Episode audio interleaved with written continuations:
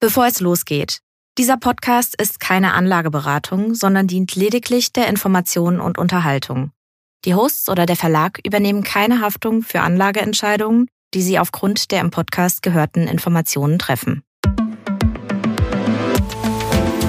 Leben mit Aktien.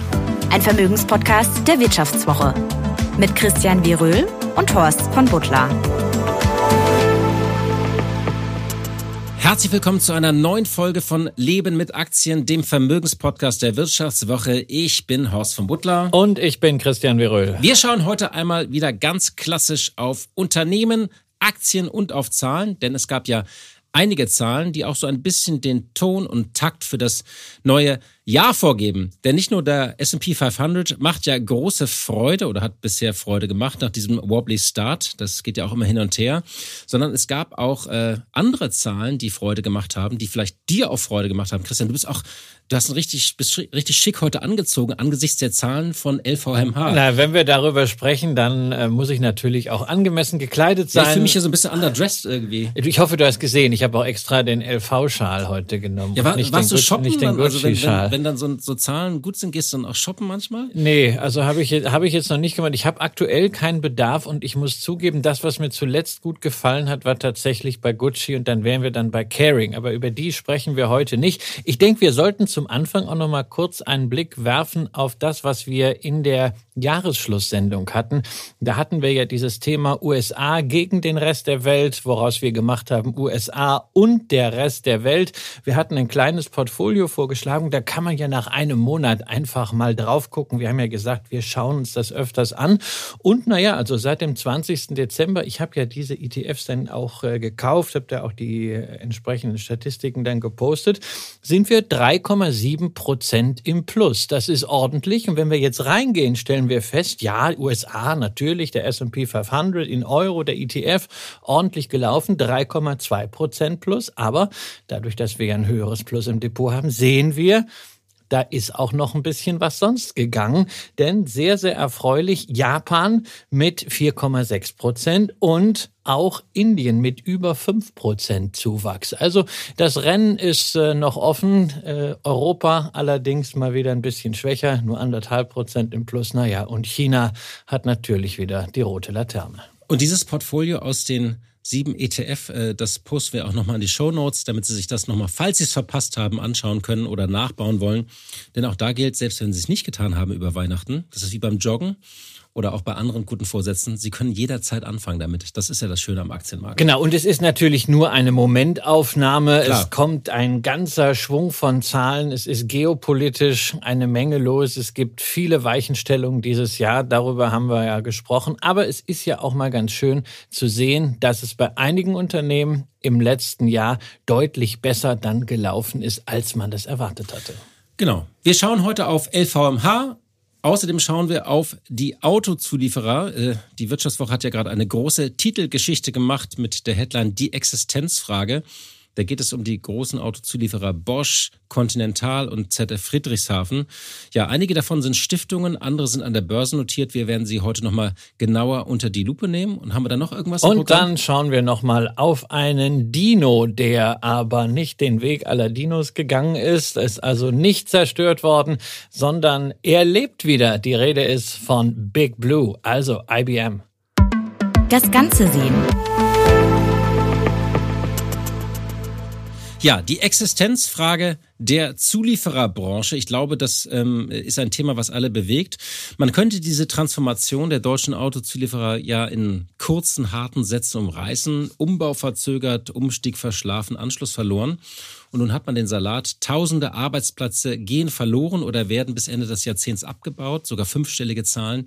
Märkte brechen weg und der Kampf um die Zukunft hat wirklich begonnen. Da geht es ans Eingemachte. Ich glaube aber, man macht es sich zu einfach, wenn man das Ganze nur auf Managementfehler reduziert. Ja, das ist richtig. Vor allem darf man die Bedeutung der ganzen Sache nicht unterschätzen. Wir schauen in der öffentlichen Diskussion sehr stark auf die Autohersteller. Ähm, haben die den Umstieg Richtung Elektromobilität verschlafen? Schafft Volkswagen nochmal den Anstieg? Äh, schafft äh, Daimler Schluss, wirklich ja. die ähm, Luxusstrategie auch dauerhaft durchzuhalten? Aber für das, was hier in Deutschland passiert, auch gesellschaftlich, ist natürlich der sogenannte Mittelstand, und da sind sehr viele spezialisierte Autozulieferer dabei, noch wichtiger. Deswegen ist diese Branche wirklich symptomatisch für den Standort. Genau. Und es geht ja nicht um, nur um die äh, drei großen. Äh, es gibt ja, Scheffler gehört ja auch noch dazu, da ist man schon bei vieren. Es geht ja um zahlreiche Zulieferer der Zulieferer, also auch viele familiengeführte Unternehmen. Und ich glaube tatsächlich, diese Managementfehler, die sind natürlich da, aber diese Existenzfrage dieser Branche erschüttert eben auch so ein ganzes Land, das äh, Schlüsselindustrie ist. Es ist fast schon historisch verwoben mit der Frage der Zukunft unseres Standortes und damit ist sie emotional, sie ist symbolisch, sie ist aber auch politisch. Ähm, man muss eben aufpassen, dass sie nicht toxisch wird, denn längst haben auch Populisten dieses Thema für sich entdeckt, nach dem Motto, die Zuliefererindustrie, die, das, der Stolz Stolz des deutschen Standortes wird auf dem Altar äh, des Klimaschutzes geopfert. Äh, deswegen ist es ganz wichtig. Ähm, und ich glaube, so drei Punkte von, von, von meiner Seite aus mal in den Start, bevor wir auf die Aktien gucken. Also, es ist ein bisschen komplizierter, weil diese Transformation, die wirklich ein Jahrhundertumbau ist, wenn es um einen ganz neuen Antrieb geht, gibt, fällt in eine Zeit voller Ausnahmezustände. Wir haben das hier oft erwähnt. Das Gleichgewicht ist einfach ein seltener Zustand geworden. Ich habe einmal das Bild dieses Mobiles. Kennst du, hast du Mobile vielleicht mal im Kind, als dein, dein Sohn jung war? Ich habe ich hab das äh, versucht mal zu basteln. Es ist mir nicht gelungen. Genau. Das aber ging dann gut. ungefähr so wie die deutschen Autozulieferer. Ja, aber wenn das in einem Gleichstand ist, man haut auf die eine Seite drauf, dann dauert das ja so ein bisschen, so, ähm, äh, so ein paar Sekunden, äh, halbe Minute oder so, bis das wieder in so einem Gleichgewicht ist. Und so funktioniert es auch bei den Lieferketten Lieferketten zum Beispiel, aber insgesamt glaube ich bei den letzten vier, fünf Jahren, das Unternehmen hatten wirklich äh, hatten große Probleme, eine Balance zu finden. Das Zweite ist, ich finde die politische Flankierung dieser Transformation, die ist ja sehr unbeständig. Sie ist oft ideologisch und auch kontraproduktiv. Ein Beispiel, im vergangenen Herbst, erinnerst du dich vielleicht, hat die britische Regierung das Aus des Verbrenners um fünf Jahre nach hinten geschoben. Und wer war der größte Kritiker? Es war die britische Autoindustrie und da hat die Ford-Chefin des Landes, so viel ist ja nicht mehr übrig in Großbritannien, aber da hat die, hat die Ford-Chefin des Landes ein bemerkenswertes Statement gesagt. Sie hat gesagt, man brauche für die Regierung, für diese Transformation drei Dinge. Ambition, Commitment and Consistency. Und ich glaube gerade diese, dass man Consistency sagt, muss, ist vor allem genau, das, gro wir das müssen schon dabei Thema. bleiben. Wir können das nicht ständig hin und her Wir können nicht machen. immer den Rahmen ändern. Ich meine, Markus Söder hat ja äh, auch angefangen, äh, ja. ähm, jetzt bei dem äh, Ausstieg aus zehn dem Jahre. Verbrenner äh, rumzudoktern. Das soll nach zehn Jahren nach hinten geschoben werden. Das ist einfach das Problem, dass Unternehmen für diese Investitionen, bei denen wir einfach über 20 Jahre Minimum Amortisationszeit sprechen, die existenzielle Weichenstellungen für Unternehmen sind, dass die Politik da keine klaren Rahmenbedingungen schafft und dann im Rahmen dieser Bedingungen auch Möglichkeiten für Unternehmen bietet, sich zu entwickeln mit entsprechenden Förderungen. Auch. Genau, also diese Konsistenz ist, glaube ich, sehr wichtig, dass der ähm, die Daten müssen jetzt schon klar sein und du kannst nicht mal sagen, wir machen doch 2045 irgendwie. Ich meine, wie soll ich da als Chef eines Autozulieferers mit umgehen? Soll ich jetzt irgendwie so Hoffnung schöpfen, wie so nach einer Krebsdiagnose nach dem Motto, ich bin doch geheilt? Und das Dritte ist, glaube ich, das Entscheidende ist auch etwas, äh, Christian, worüber wir oft gesprochen haben. Diese Transformation findet nicht in einem Umfeld einer reinen Marktwirtschaft statt. Also, dass man sagt, das ist, also das ist jetzt nicht Kodak, worüber wir sprechen, äh, oder das ist oder Pepsi gegen Cola, wo man einfach sagt, es gibt ja jetzt einen, einen, einen Wettbewerb auf einem Markt und besser oder VHS gegen Betamax, so äh, bessere Systeme setzen sich durch. Es ist ein hochpolitischer Markt und er vollzieht sich in einer Zeit, in der China und in den USA, wo zwei große Märkte geradezu merkantilistisch gesteuert, gestaltet und gepampert werden. Es ist also ein unfaires und ungleiches Spiel, dessen Regeln auch laufend umgeschrieben werden. Also wenn in Deutschland etwas verschlafen wurde, muss man hinzufügen, wir sind auch noch nicht überall aufgewacht. Ich glaube, das muss man einfach bedenken, wenn wir auf diese Transformation schauen. Das, in, das entschuldigt nicht, auch nicht Managementfehler oder Verzögerungen, aber wir haben eben keine reine Marktwirtschaft da mehr. Wir haben keine reine Marktwirtschaft und wir haben halt wirklich eine äh, Politik, äh, die sich auch nicht raushält Gewalt, die aber auch nicht konsequent agiert, sondern die mal so, mal so was macht. Und das haben wir ja ganz häufig auch in anderen Bereichen schon festgestellt, siehe Heizungsgesetz. Und das ist etwas. Das war doch super. Ja, das ist halt etwas, was dazu führt, dass äh, Investitionen dann einfach unterbleiben oder ne, mit dem Heizungsgesetz der, der Privaten, der kann halt nicht weg mit seinem äh, Einfamilienhaus oder seiner Eigentumswohnung, aber Unternehmen können halt weg und suchen sich dann andere Möglichkeiten zu ja. investieren, beispielsweise in Osteuropa, beispielsweise auch dann in den äh, USA, die ja sehr, sehr aktiv werben. Und das sind dann die Arbeitsplätze, die hier bei uns fehlen. Und dann haben wir wieder das gesellschaftliche Problem. Du hast mal auf die Aktien geschaut. Ich habe mal mitgenommen, du lässt ja deine Finger eher weg von Autoaktien. Ja, also Autoaktien mag ich ja sowieso, mag ich ja sowieso schon nicht. Und dann äh, auch noch äh, Autozulieferer, da wird's dann richtig äh, äh, schwierig. Und ich muss sagen, da bin ich auch froh drum, weil das ist ja ein Trauerspiel. Also wenn wir die beiden großen Zulieferer nehmen, Conti und Scheffler, ähm, die liegen also auch selbst auf fünf Jahre, die ja dann in Summe doch gute Börsenphasen waren. Conti minus 45 Prozent, Scheffler minus 25 Prozent. Das Einzige, was da wirklich mal für Aktionäre Wert geschaffen hat, ist die vermeintliche Bad Bank, denn Conti hatte ja 2021 das Verbrennergeschäft abgespalten in Vitesco. Vitesco wurde jetzt nun von Scheffler übernommen, wird jetzt auch im äh, Laufe des Jahres integriert. Die haben jetzt schon 88,8 Prozent. An Conti hält Scheffler ja auch 46 Prozent. Ja, die sind so noch miteinander verwoben irgendwie. Halt ja, ne? ja, klar durch die Familie auch, aber ähm ja und also man, man weiß halt nicht, was was macht man damit und bei Conti sieht's halt auch wirklich richtig mies aus, ja. Die, Wobei von außen würde man immer denken, Mensch, tolles Portfolio, äh, Unternehmen von Weltrang, vom Umsatz her, von den Zahlen, fünf größte Autozulieferer der Welt, aber diese Größe hilft halt auch nicht mehr, nicht? Nein, die Größe hilft nicht. Und ich meine, wenn die Anfang 2018 an der Börse 45 Milliarden Euro wert waren und heute sind es noch irgendwie äh, um die 13, dann weiß man, dass da gewaltig was schiefgegangen ist. Ja, sie haben ihre Umsatzerwartungen für 2023 im November ein bisschen hochgeschraubt, aber das ganz große Problem von denen ist etwas, über das wir heute sehr häufig auch bei anderen Unternehmen sprechen werden, nämlich die Marge. Die operative Gewinnspanne in den ersten neun Monaten 4,4 Prozent.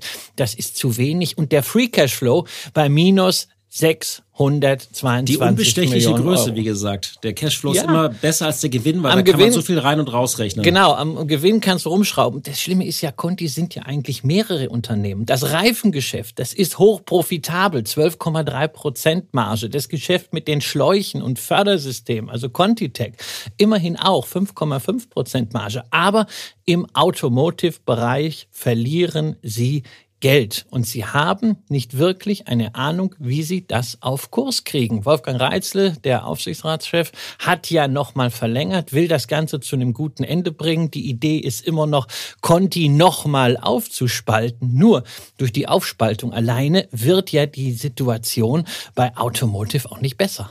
Nun sagen ja mal viele so, ähm Guck dir doch mal die Bewertung an. Das ist immer so der erste Reflex. Ähm, hatten wir ja auch äh, bei Autoherstellern oft. Äh, und du warnst ja immer vor dem trügerischen äh, KGV oder auch vor anderen Kennziffern.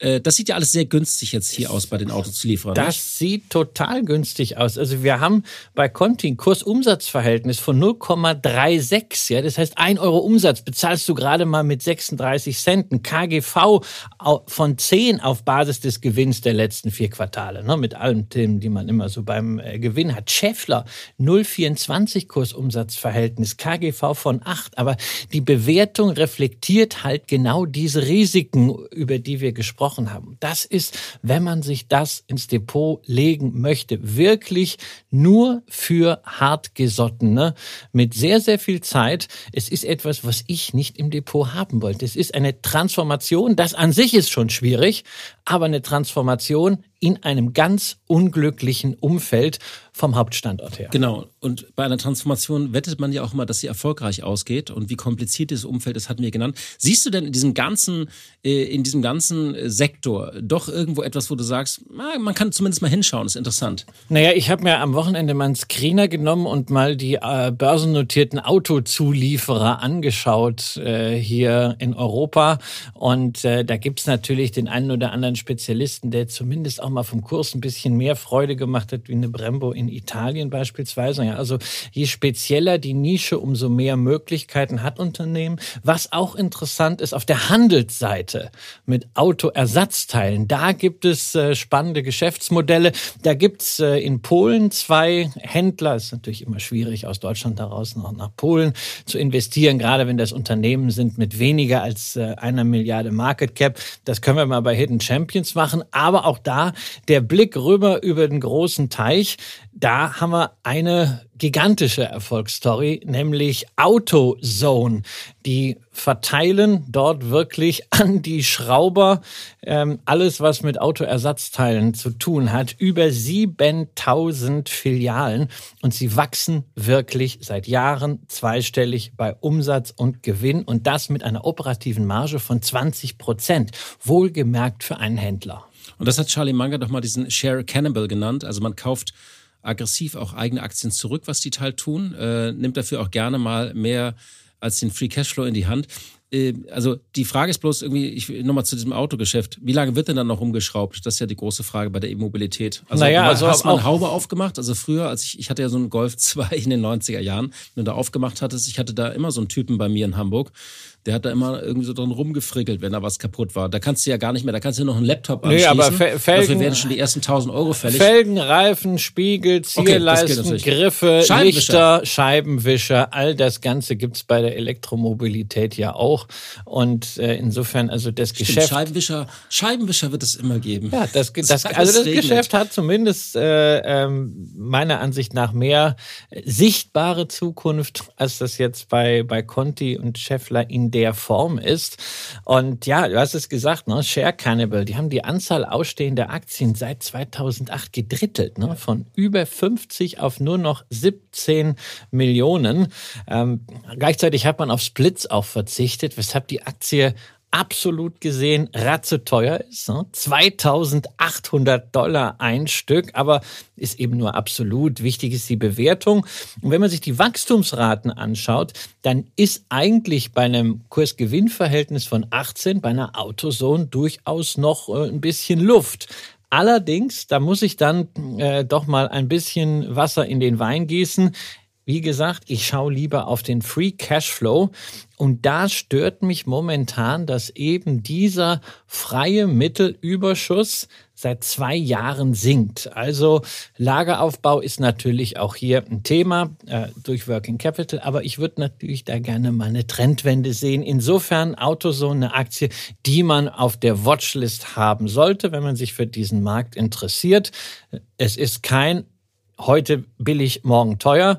Und für denjenigen, der schon engagiert ist, ähm, der wird entspannt vorne liegen und kann sie im Depot halten. Was ich aber mitnehme, und das geht, glaube ich, über diese Autoaktie hinaus, ähm, sind, dass man auf die richtigen Zahlen schauen soll und dass man sich die Mühe machen sollte, diese Zahlen anzuschauen. Also man sollte eben nicht nur auf Gewinn gucken. Der Gewinn ist immer manipulierbar und gestalten, eine Frage der Gestaltung und Kosmetik. Äh, man guckt auf Zahlen wie den Free Cashflow hast du zum Beispiel gesagt, oder auf die Entwicklung von Margen über lange Zeiträume hinweg. Das ist, glaube ich, das Entscheidende. Und, und auch auf die Geschäftsbereiche, genau, weil das gerade bei, Con bei Conti ja. äh, das Thema ist, ja, was nutzt das, wenn du so ein strahlendes Reifengeschäft hast, wenn alles das, was die mit den Händen aufbauen, im Grunde mit, den, mit dem Hintern von Automotive äh, wieder äh, momentan zumindest äh, kaputt gemacht. Und die letzte Lehre, dass Zahlen trügerisch sein können, vor allem klassische Zahlen wie das KGV. Sie sagen eben nicht alles aus oder die ganze Geschichte, wo die Reise hingeht oder können eben auch von Problemen erzählen. Das ist unser kleiner Exkurs zum Auto. Jetzt machen wir einen großen Sprung in eine andere Branche und kommen zum Luxus. Das liegt im Trend. Ja, äh, mit dem Luxus ging es ja bisschen schwierig los nach den Analystenreports der vergangenen Wochen sowie den Gewinnwarnungen von Burberry und den Watches of Switzerland konnte man den Eindruck haben, das globale Luxusgeschäft ist am Ende und vor allem in Asien bricht es massiv ein. Dort wird nicht mehr so viel gekauft und geshoppt. Und nun zeigen die Zahlen von LVMH, naja, die Stimmung ist da schlechter als die Lage, beziehungsweise wenn die Lage schlecht ist, dann hat wohl nicht zuletzt das mit einem Unternehmen zu tun oder Faktoren von diesem Unternehmen. Und äh, wir kennen ja das besondere Verhältnis äh, von Christian zur LVMH. Kann, kann man sagen, so frei nach Albert Camus, man muss sich Christian Veröhl als einen glücklichen Menschen vorstellen? Ja, ich, äh, äh, durchaus, ja. Also ich bin einfach zufrieden, dass es im Reich von Bernard Arnault weiterhin läuft. Ja. Umsatz plus 9 Prozent, bereinigt um Wechselkurseffekte sogar plus 13 Prozent, 86 Milliarden Euro. Das ist ja auch eine das ist auch schon eine ganz schöne, also diese Zahlen, die sagt man so dahin, das ja. ist echt... Äh, das, das Geschäft, ist, das musste erst mal machen. Das ja. muss Leute auch erstmal dazu kriegen, alles, dass sie so viel ausgeben. Zeug, ja. ja. Das sind alles Zeug, was teure Sachen, die Leute in der Hand halten oder am, am, am Handgelenk haben oder so. Ja, Schon ja. Also es ist, ist einfach eine, eine Riesendimension und nicht umsonst ist es halt auch vom äh, Börsenwert her hinter Novo Nordisk die Nummer zwei in Europa. Wachstum im vierten Quartal, ganz, ganz wichtig, fast überall stärker als im dritten Quartal. Japan und Asien, ex-Japan, also vor allem China, ragen nochmal deutlich hervor. Nur die USA bleiben etwas zurück, aber auch dort hatten wir nur im zweiten Quartal einen leichten Umsatzrückgang. Ja, und dann entscheidend ist, was steht unterm Strich? Gewinn 8% plus auf 15 Milliarden Euro. Ne, muss man sich auf der Zunge zergehen lassen. 15 Milliarden Euro. Auch das ist natürlich ein Rekord. Und analog steigt die Dividende um 1 Euro auf 13 Euro je Aktie. Gegenüber 2020 ist das übrigens ein Plus von 30 Prozent. 8 bis 9 Prozent plus, äh, da sagt natürlich der ein oder andere vielleicht, ist okay angesichts der jüngsten Erwartungen. Viele hatten ja auch einen Einbruch oder Stagnation befürchtet, aber so wirklich glamorous ist es nicht. Und im Earnings Call hat äh, Bernard Arnault äh, ist darauf ja auch eingegangen auf dieses Wachstum. Er hat gesagt, acht bis neun Prozent erreichen. Manchmal muss man sogar bremsen, damit Qualität und vor allem diese diese Desirable Desirability der Marken nicht leidet. Schwieriges Schwier Wort, schwieriges Wort. Ganz klar, ja, man, die aber Begehrlichkeit. Er hat, er hat, er hat das sehr elegant rübergebracht. Ja, ähm, was sagst Ja, aus Aktionärsicht sag ich natürlich fein. Ja, vor allem, wenn diese Desirability oder sagen wir diese Exklusivität von Marken genutzt wird, um sukzessive an der Marge zu drehen. Und da sind wir beim Thema. Genau das wollen wir uns mal anschauen in den einzelnen Geschäftsbereichen. Wie sieht's mit der Marge aus? Also wir machen jetzt so ein LVMH Deep Dive Dive sozusagen in die einzelnen Sparten. Hast du ja eben auch gesagt, ähm, wie wichtig ist es, auf Sparten zu schauen. Ne? Das gilt genau. für jede Aktie. Wir machen es jetzt mal bei diesem, weil, weil es ja ein Luxuskonglomerat, äh, der hat ja sehr viele Marken über die Jahrzehnte zusammengekauft. Ich fange mal an mit äh, Mode und äh, Lederwaren, Fashion ja, und Fashion Leather. and Leather nennen sie das. Das ist fast 50 Prozent Anteil vom Umsatz, organisches Plus 14 Prozent. Da steckt natürlich die Kernmarke drin, Louis Vuitton. Die im Namen halt auch ist, ne? Genau, ja. Aber eben nicht nur. Ne? Da gibt's auch noch Christian Dior Dior, eine Celine oder eine Fendi, äh, weshalb man sich das ja auch durchaus leisten kann, ein Brand wie Louis Vuitton etwas poppiger oder man könnte auch sagen prolliger zu inszenieren. Die Emmys haben dafür das schöne Wort flashy.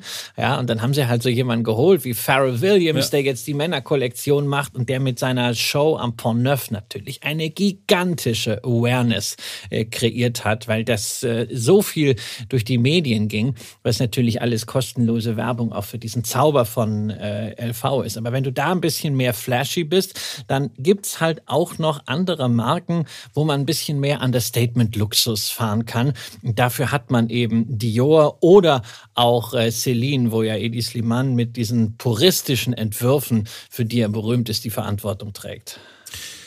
Die operative Marge ist ganz leicht rückläufig von 40,6 auf 39,9 Prozent. Man muss aber sagen, was für die Sparte ist das immer noch ein großartiges Niveau. Man kommt hier äh, aus den 2010er Jahren, äh, da gab es Werte von 30 Prozent und man ist jetzt ziemlich nah an Hermes herangerückt. Die liegen bei 42 Prozent. Ist ja auch oft so der Taktgeber, das große Vorbild bei der Profitabilität. Übrigens auch eine Aktie, die man nochmal gesondert anschauen äh, könnte.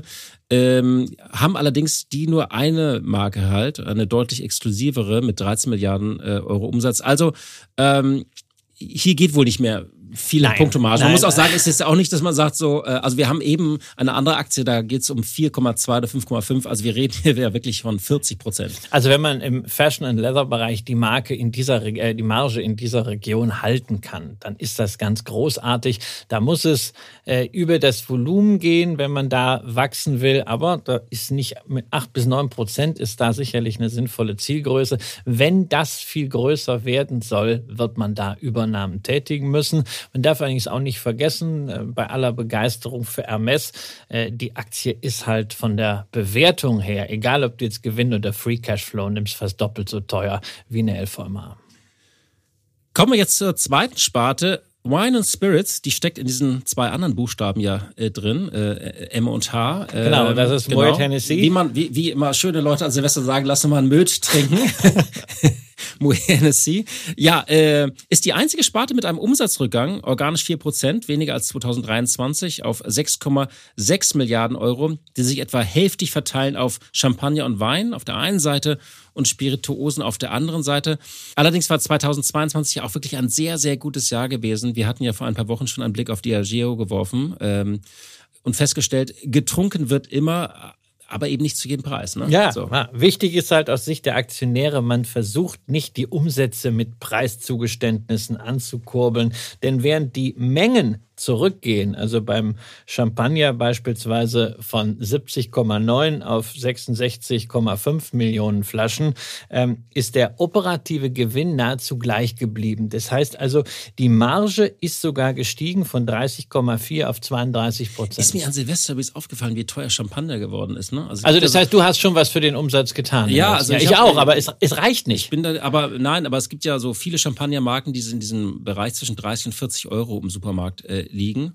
Und die waren jetzt so alle so bei 45 Euro oder so. Äh, also es gibt ja auch welche, die kannst dann irgendwie 70, 80 Euro kannst du nach oben ausgeben. Aber ähm, die, ich, also mir ist nur aufgefallen, dass Champagner einfach teurer geworden ist. Ja, also an uns liegt's aber nicht, äh, dass. Äh, nee, ich bin ja ganz bescheiden. Aber, na, also aber diese fünf Millionen Flaschen, die können wir nun auch nicht äh, wieder wettmachen. Aber zur aber Marge. sich vorzustellen, 90 Millionen äh, Flaschen, das ist auch eigentlich eine schöne Menge, die da ist, ist, on, die ist ordentlich, ja. Ähm, trotzdem 32 Prozent Marge, das ist ein Spitzenniveau. Ja, wenn wir mal auf Diageo, Pernod und Brown Forman gehen, ja, die haben 26 bis 27 Prozent. Campari sogar nur 19 Prozent. Insofern muss ich halt echt sagen, wer in höherprozentiges investieren will, der hat bei LVMH ein Top-Portfolio mit Top-Marge drin, mit großartigen Marken wie Moet, wie Veuve, wie Dom Perignon, NSC, äh, Ruinart, ähm, Glenmorangie, äh, wenn wir auf die Whisky-Seite gehen. Diese ganzen reinen Spirituosenhersteller könnte man kaufen, wenn sie denn bedeutend günstiger gepreist wären. Aber das ist eben nicht der Fall. Ne? Eine Brown Forman, Hersteller von Jack Daniels, hat einen 25er KGV, Campari ein 22er. Das sind nicht die Schnäppchen, die ich gerne sehen würde. Pernod ist schon deutlich günstiger, aber das Momentum in dem Sektor ist momentan dermaßen negativ, dass die erstmal nur auf der Watchlist stehen. Kommen wir zur dritten Sparte, Watches und Jewelry. Und bei Uhren hatte man ja das Schlimmste befürchtet, nachdem die Watches of Switzerland sowohl in Europa als auch in den USA äh, ja, die sind einer der größten Händler für Luxusuhren äh, aller Marken. Die hatten gemeldet, the festive period was particularly volatile this year for the luxury sector. Also war sehr volatil. Die Konsumenten haben sich zurückgehalten, haben mehr ausgewählt. Äh, daraufhin war ja die Aktie von Watches of Switzerland vergangene Woche auch äh, nochmal um ein Drittel eingebrochen, notiert nun bei 400 Pence, etwa 75 Prozent unter dem Hoch von Anfang 2022. Und dann gab es Zahlen von Richemont. Äh, das ist auch ganz interessant. Also man hatte ja so eine Kaskade eigentlich in dieser ganzen Berichterstattung. Ähm, Richemont hat dann gezeigt, na ja, bist der große Rivale. Ähm, ganz so mau sieht's dann äh, doch nicht aus. Ähm, zum Richemont geht ja die Kernmarke Cartier, das ist, glaube ich, deren Flaggschiff. Und ähm, LVMH ist bei Uhren und Schmuck auch weiterhin gewachsen, selbst wenn der Zuwachs mit drei Prozent, währungsbereinigt sieben Prozent eher bescheiden ausfällt. Was, was ist da deine Lehre draus? Ja, man jetzt? sieht generell halt im äh, Markt für Schmuck und Uhren, diese Investmentnachfrage, vor allem nach Uhren, ist durch die steigenden Zinsen ziemlich weggebrochen. Aber die eigentliche Luxuskonjunktur für Top-Marken ist nach wie vor intakt. Wobei man ja zugeben muss, dass LVMH bei Uhren mit Tag Heuer, Zenit, Hublot, Chaumet nicht ganz so stark aufgestellt ist wie bei Schmuck, wo Bulgaria das historische Herzstück ist und Tiffany nach der Übernahme 2021, wie man sagen muss, muss wirklich wohl ganz gut Und das sind ja zwei wurde. Weltmarken. Ich meine, äh, Tag Heuer ist ja eher so eine Einstiegsmarke, kommt vom Sport her, man kennt sie aus dem Rennsport. Das sind jetzt ja, ähm, also wir reden ja nicht von den Top-Marken, äh, äh, die, die dann doch eher so bei anderen Konzernen sind. Aber gute Marken haben sie. Über ganz, Zenit ist auch eine bekannte Marke, aber Hublot ist eine sehr spezielle Marke, sehr bombastisch. Ähm, aber wie, wie schaust du jetzt auf die auf diese Geschäftsentwicklung, weil äh, die Marge ist hier wiederum leicht gestiegen. Nicht? Ja, ja, da sind wir bei 19,8 äh, Prozent inzwischen und da geht eigentlich noch was, denn Richemont kommt auf 24 Prozent, hat natürlich mit Cartier und auch mit Van Cleef äh, zwei absolute Top-Marken drin.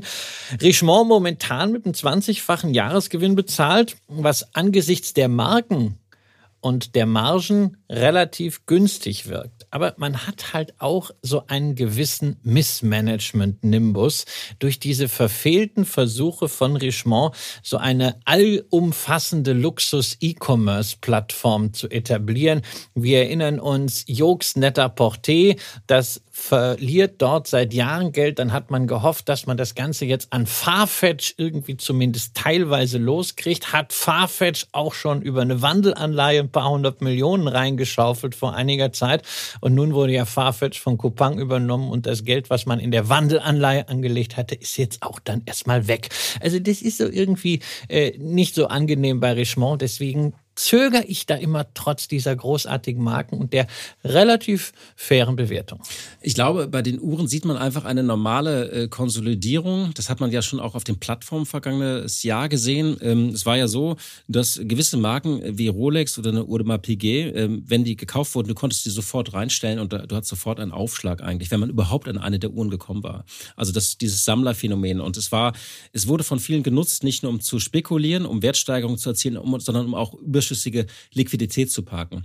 Und ich glaube, das konzentriert sich erstmal und eigentlich sind solche Phasen jetzt, wenn du auf den Uhrenmarkt insgesamt guckst, eigentlich gut, dass man eine gewisse Ruhe und Konsolidierung hat, dass sich die Preise festigen, weil die Preise sind in den vergangenen zehn Jahren ja eigentlich auch sehr, sehr stark gestiegen. Die Faustformel war mal ja für Uhren, ein Mann kauft sich, sorry, dass ich jetzt nur das Mann-Beispiel sage, ein Mann kauft sich die erste Uhr von seinem ersten Monatsnettogehalt bei seinem ersten Erfolg.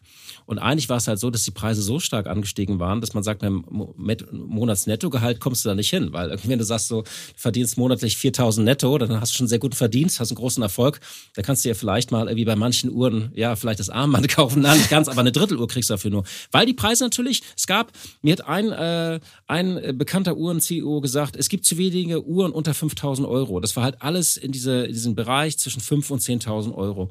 Insofern, ich glaube, ist diese Ruhe ganz gut, dass es sich ein bisschen konsolidiert, äh, dieser ganze Markt.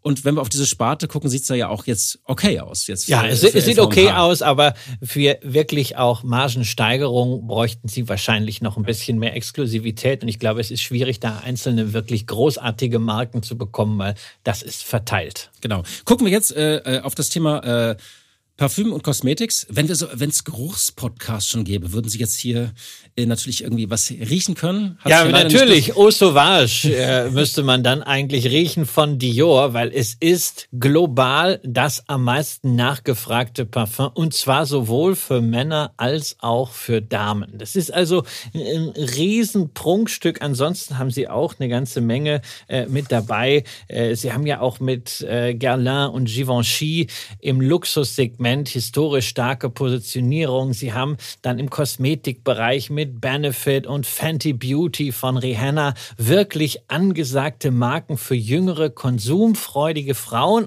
Aber trotz allem muss ich sagen. Und Sie haben auch neue Marken geschaffen, also zum Beispiel die Wiederbelebung von Aqua di Parma. Ähm, genau. Ist ja das, äh, man, man kennt es an Flughäfen und an Läden, diese, diese gelbe Marke ist eine Marke, die sie über die vergangenen Jahre wirklich auch äh, wiederbelebt haben und äh, die auch sehr erfolgreich ist und die stark wächst. Ja, und da muss ich sagen, bei all dem bin ich vom Bereich Parfum und Kosmetik schon ein bisschen enttäuscht. Nicht vom Umsatzplus, also sieben Prozent, ne, das ist in Ordnung, aber die Marge an dieser Stelle ähm, ist mit 8,6 Prozent meiner Ansicht nach zu niedrig. Nur mal zum Vergleich. L'Oreal kommt auf eine Operating Margin von 19,7 und zeigt damit, was möglich ist. Zumal ist ja, aber keine reine Luxusmarke. Genau, L'Oreal bietet eben gar nicht nur Luxuskosmetik an, sondern ist vielfach auch im Massenmarkt aktiv. Also da darf bei LVMH gerne noch äh, nachgearbeitet werden. Natürlich darf man auch nicht vergessen, wenn wir auf L'Oreal gucken, die Bewertung da, die ist wirklich luxuriös. 33-facher Gewinn, 42-facher Free Cash Flow. Damit bezahlt der Markt natürlich die Stabilität der Ergebnisse und die Marktposition von L'Oreal, auch die Innovationsleistung, die unternehmerische Weitsicht, sowas wie Akquisition. Das heißt, du bist ja nach wie vor davon überzeugt. Äh, L'Oreal ist ja auch so eine, die immer in diesen Dividendenlisten auftaucht. Ja, nicht? ja, ich habe die äh, L'Oreal-Aktie mal vor ein paar Jahren günstig eingesammelt. Ab und zu kriegt man halt solche Gelegenheiten. Letztes Jahr äh, war es wieder mal so, da konnte man sie zu 300 äh, Euro bekommen. Jetzt ist sie schon wieder zu 445. Also Kosmetik, wer sagt, na, also mit dem, was LVMH hat, bin ich nicht zufrieden. LVMH auf äh, L'Oreal auf die Watchlist, aber dann nicht jetzt kaufen, sondern gucken, wann Mr. Market mal wieder ein Angebot macht. Das ist momentan Market, kein ja. Angebot. Ja, ich glaube, da muss man dann doch mal versuchen, ein bisschen zu teilen, wenn man eine Aktie im Auge hat. Kommen wir ganz kurz auf die letzte Sparte, ähm, äh, Selective Retail. Ja, das äh, ist die, die Handelssparte passt eigentlich ja nicht so rein in dieses Luxussegment, allein schon, weil Marge im Handel immer so ein Thema ist. Was haben Sie da? Ja, da haben Sie Le Bon Marché, Sie haben ein paar Duty-Free-Stores. Vor allen Dingen ist es aber Sephora, diese Beauty-Kette. 3000 Läden in 35 Ländern. Das ist also wirklich eine Hausnummer. Und auch da auf dem Weg zu alter Stärke. Die Pandemie hatte das ja ziemlich durcheinandergewirbelt. Die Marge war mal zweistellig gewesen, aber ist jetzt wieder von 5,3 auf 7,8 Prozent gestiegen. Ähm, allerdings muss man sagen, die Richtung stimmt. Es ist aber noch Potenzial, insbesondere wenn man auf Alter Beauty in den USA schaut. 1350 Parfümerie und Make-up-Geschäfte haben die dort und die kommen auf eine operative Marge von knapp 15 Prozent. Dafür ist dann die Bewertung im 20-fachen Gewinn auch durchaus vertretbar, wobei ich jetzt nicht gezielt in einen solchen Händler investieren würde. Aber wenn es bei LVMH dabei ist, und gut bewirtschaftet wird, zwei, drei Margenpunkte draufkommen bei ordentlichem Umsatzwachstum, warum denn nicht? Halten wir also fest, ganz schnell nochmal, die wichtigsten drei Lehren. LVMH hat wieder mal geliefert und die Ausnahmestellung innerhalb der Luxusbranche bestätigt. Das heißt, wer hier richtig positioniert ist mit den richtigen Marken, kann auch in schwierigen Umfeldern punkten, wachsen oder seine Marge halten. Ja. Zweites Thema ist, dass LVMH weiterhin Potenzial für zweistelliges organisches Ergebniswachstum hat, wenn man die Margen in den einzelnen Bereichen weiter ausbaut. Nur Fashion scheint halt von der Marge her inzwischen ausgereizt zu sein. Aber es gibt ja noch die anderen 50 Prozent vom Geschäft. So, und der dritte Punkt ist der, die berühmte äh, Frage, noch Aufstocken oder wenn man nicht drin ist, investieren? Wie guckst du auf die Bewertung? Ja, die Aktie hat mir ja leider nicht den Gefallen getan, äh, nochmal auf 600 Euro zu fallen. Da hätte ich meine Position, aktuell viertgrößte im Depot, ganz gern ausgebaut. Stattdessen hat der Kurs jetzt in den letzten Wochen 15 Prozent zugelegt. Aktie wird wieder mit dem 25-fachen Gewinn gehandelt und das ist fair, ja. Und jetzt muss einfach jeder entscheiden, ob er zu einer fairen Bewertung kaufen bzw. zukaufen will, ne? so im Sinne von Buffett, ne? a wonderful company, zweifelsohne, at a fair price, ja, oder ob man lieber einen Discount möchte, den es früher oder später immer mal wieder gegeben hat.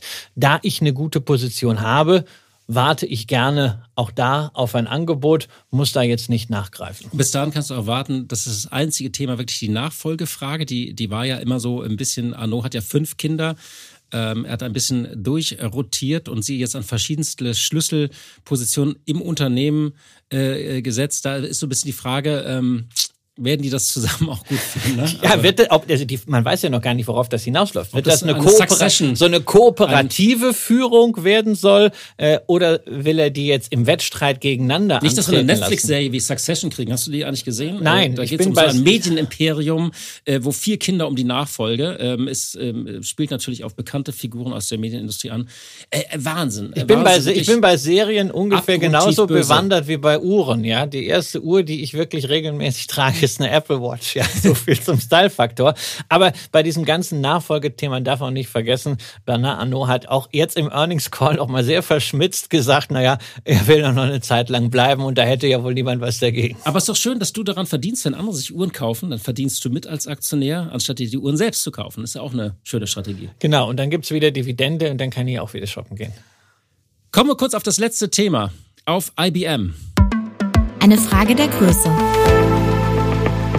Du hast es angekündigt, wir wollen über einen Dinosaurier sprechen, der auch glänzende Zahlen äh, vorgelegt hat. Und es ist ja, es ist eine Legende, es ist ein Gigant, den man so ein bisschen auch schon mal abgeschrieben hatte. Hat gedacht, so ja, der wird, der, über den ist die Zeit hinweggegangen. Er hat über Jahrzehnte war so einer der Taktgeber. Wir reden von IBM. Es war in den, bis in die 90er quasi der Goldstandard der Technologieszene, aber ist dann eben sehr äh, schwerfällig geworden. Immerhin, es gab und gibt jedes Jahr ordentlich Dividende. Äh, vor einigen Jahren ist Big Blue sogar in den Kreis der Dividendenaristokraten aufgestiegen. Also das bedeutet mehr als 25 Anhebungen in Serie. Aber sonst war mit der Aktie nicht mehr viel zu holen. Das Allzeithoch ist schon echt lange her, zehn Jahre, 2013. Äh, und äh, da, da Dazwischen lag halt ein langes äh, Tal der Tränen und im Corona-Crash kostete die IBM-Aktie kurzzeitig weniger als 100 Dollar, also genau wie so im Jahr 2000. Und jetzt, ja, was Tja, ist das mit Tälern? Aber so ist das mit Berg den Tälern. Ne? Manchmal kommt danach wieder ein neuer Gipfel und IBM ist da tatsächlich auf Kurs. In vergangenen Monaten haben wir schon 30 Prozent plus gesehen. In der letzten Woche Kurse von 190 Dollar und das aus gutem Grund. Umsatz im vierten Quartal mit 17,3 Milliarden Dollar, deutlich über den Erwartungen des Marktes. Free Cashflow, da ist er wieder, 4,2 Milliarden Dollar.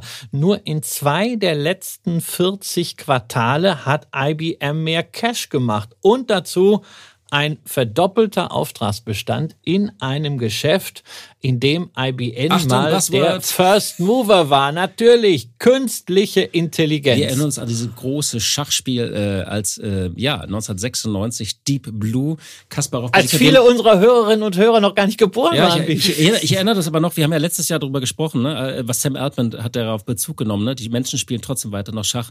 Ähm, ja, äh, Watson war natürlich äh, die groß, der große andere Meilenstein. Äh, Quizshow Jeopardy hatte Watson gespielt. Ähm, das ist ja übrigens ganz interessant. Das sind ja immer diese großen aufsehenden Ereignisse, was so alles geht. Ne? Das ist immer so, so, guck mal, wie sich die Welt ändert. Man merkt, wie schwierig es dann doch in der Praxis ist, das in einzelnen Projekten umzusetzen. Ja, aber in der Rückschau, ne, das war 2011, ne, das hat über zehn Jahre gedauert, bis KI dann wieder sowas war, was für uns so ein bisschen greifbar wurde mit, mit ChatGPT. Auch 2016 hat Watson schon äh, einen Kinotrailer, nämlich zu dem Film The Morgan Project erstellt. Aber das waren halt so die, die Gehversuche und inzwischen wurde es weiterentwickelt zu so einer kompletten Suite, die Big Data, KI und klassische Unternehmenssoftware verbindet. Und da hat IBM natürlich einen immensen Vorteil beim Kundenzugang. Mehr als drei Viertel aller Fortune 500 Unternehmen sind irgendwie Kunden von IBM. Und der Vertrieb ist sehr wichtig. Das vergessen auch viele ähm, ja. Startups, die KI die, auf die Fahnen schreiben. Die haben, Vertrieb, die haben so, Vertrieb, super Vertrieb. Lösungen, aber du musst sie halt auch an den, an den Kunden bringen. Also ich habe auf der letzten äh, OMR dazu einen leidenschaftlichen Vortrag von Carsten Maschmeyer gehört, wie wichtig Vertrieb ist. Da kann er ja was zu sagen, manchmal auch darüber hinaus. Ähm, aber IBM ist halt bereits drin, genießt Vertrauen und muss das nur in Anführungszeichen nur noch mit marktgängigen Produkten in Geschäft umsetzen. Das war über Jahre ein Problem, scheint inzwischen aber auch durch die Cloud-Angebote zunehmend besser zu gelingen. Und man hat sich vermutlich auch über die Jahre halt kräftig entschlackt, äh, indem man das Infrastrukturgeschäft unter dem Namen Kindrill abgespalten hat. Man müsste übrigens mal irgendwie so eine Bestenliste mit diesen ganzen Abspaltungsnamen machen. Da kommen ja furchtbare Namen teilweise raus. Der, der verdienen äh, so solche Namensagenturen immense Honorare. Also wenn wir beide uns mit ein bisschen Rotwein einschließen würden, wir hätten wahrscheinlich auch so eine lustige Liste und könnten die verkaufen. Ja, also Kindrill klingt irgendwie wie so eine Mischung zwischen irgendwie einer neuen Krankheit und einem Supersturm, der sich ja. irgendwie hinwegfegt. Das ist die klassische Bad Bank, also ähm, wo man praktisch altes Geschäft auslagert, wo man sagt, es ist komplex, um Umsätze gehen zu, äh, zurück, Margen sind noch schwach, aber man hat teure Mitarbeiter drin, hohe Schulden und das ist dann sozusagen, das ist man dann erstmal los. Ne? Ja, das ist nach dem Spin-off auch erstmal geviertelt worden an der Börse und der Kurs hat sich inzwischen wieder kräftig erholt. Aber das ist so eine Story für richtig hartgesottene Value-Fans, während das, was unter dem Namen IBM übrig geblieben ist, sicher noch kein digitales Schnellboot ist. Ähm, dafür sind die Umsatzzuwächse mit aktuell vier Prozent viel zu gering. Aber es ist eben ein wieder deutlich gesünderer Tech-Titan, der im vergangenen Quartal wieder auf Margen jenseits der 20 Prozent kommt. Und das ist das Niveau, was wir 2012 bis 2014 gesehen haben. Auch wenn sich das bestätigen muss, der Trend stimmt zumindest. Wie schaust du jetzt auf die Aktie, auf die, die Kernzahlen und auch immer verbunden mit der Frage, ob man da jetzt reingeht oder wenn man schon drin ist, ob man aufstockt? Ja, also wenn wir jetzt mal gucken auf den Free Cash Flow, dann haben wir da das 18-fache draufstehen. Sicherlich nicht zu viel, nur man darf eine IBM nicht mit einer Microsoft vergleichen, ne, die mit dem 40-fachen äh, Free Cash Flow bewertet ist. Denn erstens zeigt Microsoft schon seit zehn Jahren ganz andere Wachstumsraten ne, und zweitens hat Microsoft die gesündere Bilanz, nämlich netto keine Schulden, während IBM knapp 50 Milliarden Dollar Schulden hat. Das ist immerhin das dreieinhalbfache des operativen Gewinns. Ist für ein Tech-Unternehmen A ungewöhnlich und B auch ziemlich viel. Also große Sprünge, etwa bei Akquisitionen, kann man da erstmal nicht mehr machen. Aber Wo kommen denn diese hohen Schulden her eigentlich? Naja, man hat ja äh, beispielsweise Red Hat äh, übernommen und man hat äh, natürlich auch wie viele Unternehmen immer versucht, äh, in Zeiten niedriger Zinsen äh, das teure Eigenkapital durch billiges Fremdkapital fliegt die allen jetzt um die Ohren. Ja, IBM fliegt es noch nicht um die Ohren, aber es ist natürlich so, auch bei Unternehmen gibt es sowas wie finanzielle Freiheit. Ne? Und wenn du Schulden hast, bist du eben nicht ganz so frei äh, wie eine Microsoft, die eine Netto-Cash-Position hat. Man hat trotzdem ein kleines Déjà-vu, dieses, ich würde es mal das Dino-Déjà-vu nennen, also bei diesen Dinosauriern, die man abgeschrieben hat. Ich erinnere mich, Microsoft hatte man ja auch mal abgeschrieben, hat gesagt, so die mit ihrem Windows, das ist vorbei, bis sie sich komplett, also mit, mit, mit, mit Cloud und jetzt auch mit KI, also mit anderen Geschäften ähm, neu erfunden haben. Und das hat Satya Nadella. Äh, und die Frage ist jetzt, ist vielleicht IBM auch etwas, äh, äh, was sehr vital zurückkehren könnte? Das ist ja, die Frage, und dann haben sie eine, auch einen äh, indischstämmigen äh, CEO mit äh, Arvind Krishna, also noch eine solche Parallele.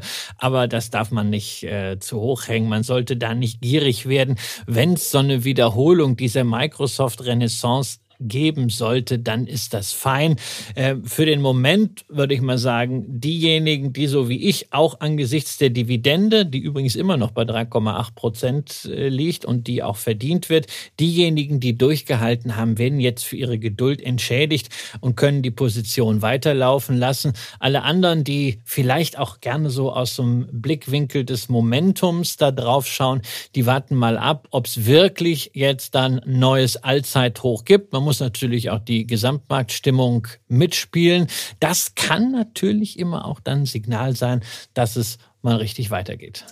Liebe Hörerinnen und liebe Hörer, das war's äh, für heute. Wir haben jetzt wirklich Unternehmen von ganz verschiedenen Branchen heute. Wir haben einen Ausflug zu den Aus Automobilzulieferern gemacht, waren äh, ja sehr tief in der Luxusbranche drin bei OLFMH jetzt zum Schluss bei IBM. Ich und hoffe, nächste Woche kann ich jetzt schon sagen, wird es ein bisschen dreckig. Da gehen wir nämlich in die Niederungen des Stahls. Ich bin am Freitag für die DSW bei ThyssenKrupp auf der Hauptversammlung und werde danach natürlich hier im Podcast darüber berichten. Ich bin sehr gespannt und ich freue mich auch auf diese Woche. Ich bin ja bei unserem äh, Gipfeltreffen der Weltmarktführer in Schwäbisch Hall. Da kommen wirklich ähm, ja 700 Leute und vor allem auch sehr viele Geschäftsführer von wirklich äh, aus dem Heartland, dem Deutschen, also wirklich aus dem Maschinenraum der deutschen Wirtschaft, ganz viele Hidden Champions.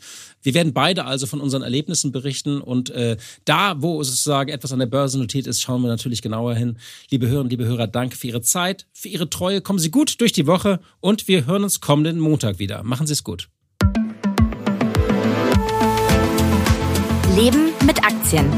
Ein Vermögenspodcast der Wirtschaftswoche.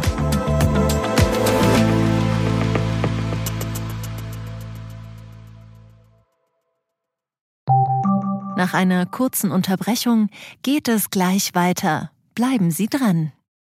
KI wird Ihr Business verändern. Wie können Sie davon profitieren? Tyler Wessing ist eine internationale Wirtschaftskanzlei.